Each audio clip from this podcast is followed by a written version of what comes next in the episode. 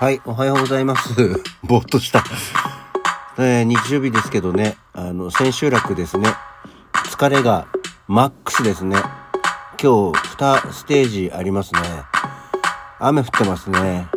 オープニングだけで今日終わってもいいんじゃないかな、このラジオ。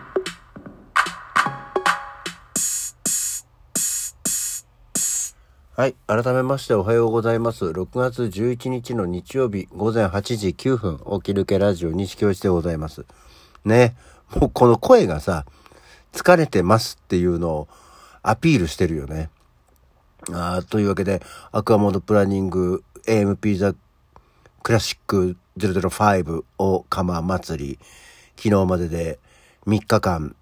終わりまして、えー、昨日は怒涛の3ステージ、えー、無事、怪我なく終了しまして、全7公演中5公演が終了しました。えー、本日も12時、そして16時の回をもって大千秋楽ということで閉幕してしまうわけですけれども、あの、いつまでこのラジオを聴いてるあなたは来ないつもりかね？っていいんですけど。いや、よくはない。まあ、ぜひ、ぜひね、あの、一人でも多くの方に目撃していただきたいんで、えー、天気悪いんですけどね、あの、来ていただけると本当に、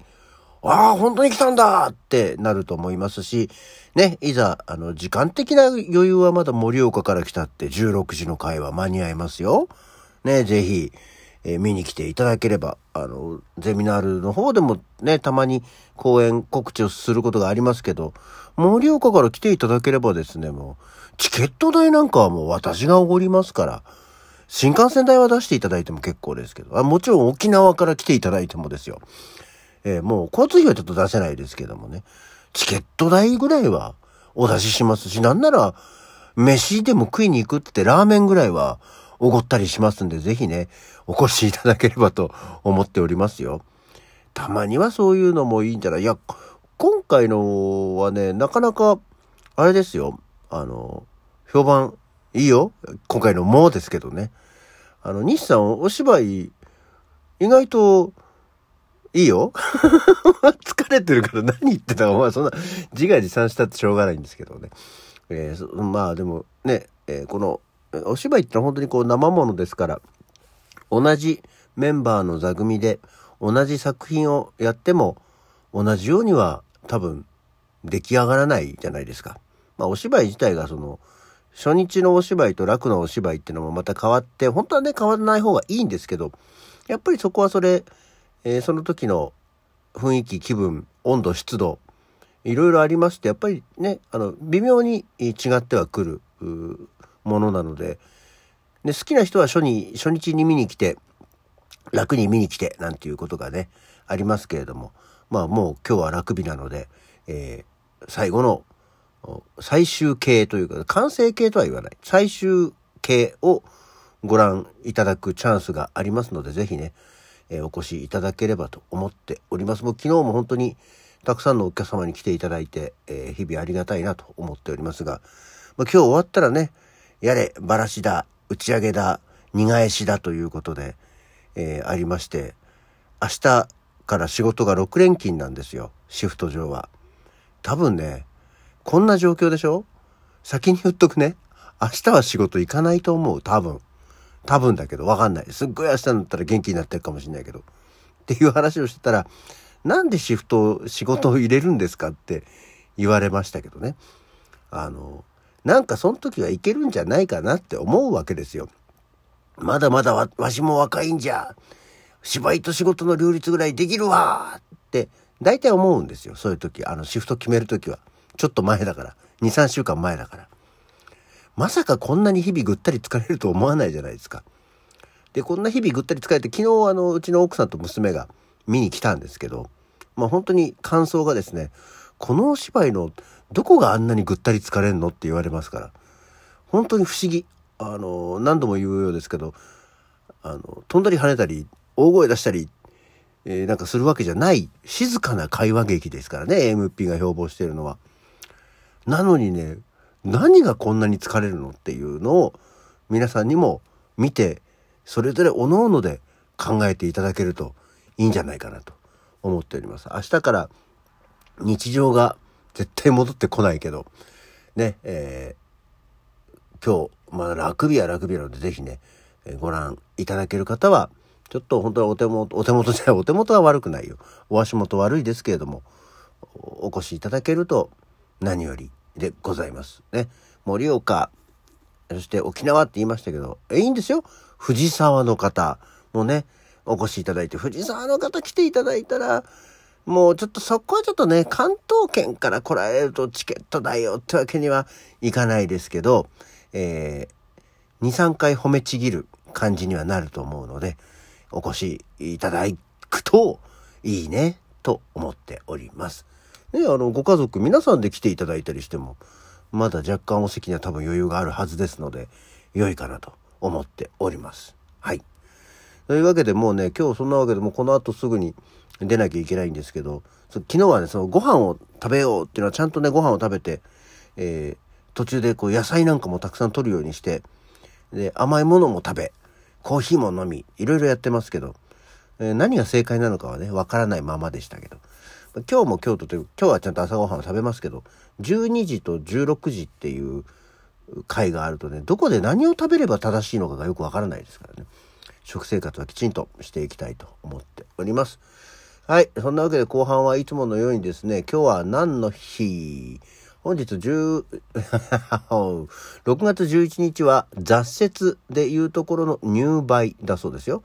入梅っていうのは、えー、現在広まっている定期法というのでは、太陽 OK、太陽の黄色い系ですね。太陽 OK が80度の時で、まあ、大体6月11日頃。ね。入梅は、えー、つ、梅入り、梅雨入りとも読むと。まあ、本来は暦の上での梅雨入りを意味する、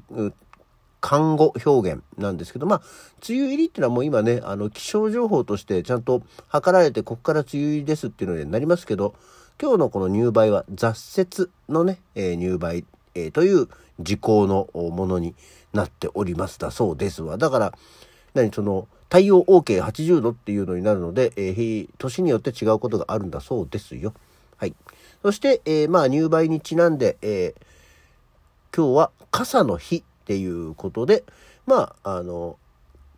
こちらは台東区浅草橋に事務局を置き、洋傘の品質向上や安全性の確立などを追求する日本洋傘振興協議会が1989年に制定したんだそうですよ。まあまあ、洋傘、和傘っていうのはなかなかもう今ね、持たないですからね。えー、よ、なんか今日のこの解説は傘の解説になっちゃってるから、まあよし。そして、えー、もう一つ、雨漏り点検の日ですって。和歌山県田辺市に本部事務局を置く全国これは、うろうっていうのかな？雨漏りっていうのかな？雨漏れると書いてね、全国うろう検査協会にしておきましょう。が制定して、まあ、梅雨入り入梅なので、本格的な梅雨を前に建物の雨漏りを点検して雨漏り被害に遭わないようにすることが目的ということですけど、まあ実際もう今年はね、えー、数日前に、えー、梅雨入りしちゃいましたけど、まあ梅雨入りしたところですぐに雨がザーザー、まあ今日は雨だけども、降るわけではないのでね、雨漏り点検、えー、なんかうちのマンションも上の階の方が、あ水漏れしてて、水漏れと雨漏りは違うだろうけどね。そういうのがあるんですけど、まあだんだん建物も築年数が経ってくると、ガタが来ることがありますのでね。一軒家だと直し、自分家だから直しやすいけど、マンションとなるとなかなか原因究明したり、あそこだ、ここだってね、検査したりっていうのが大変なんで、そういうことがないようにしていただければ何よりだなと思っております。そして、えー、今度は入梅からの梅酒の日っていうことで、えー、長屋の梅酒ですよ。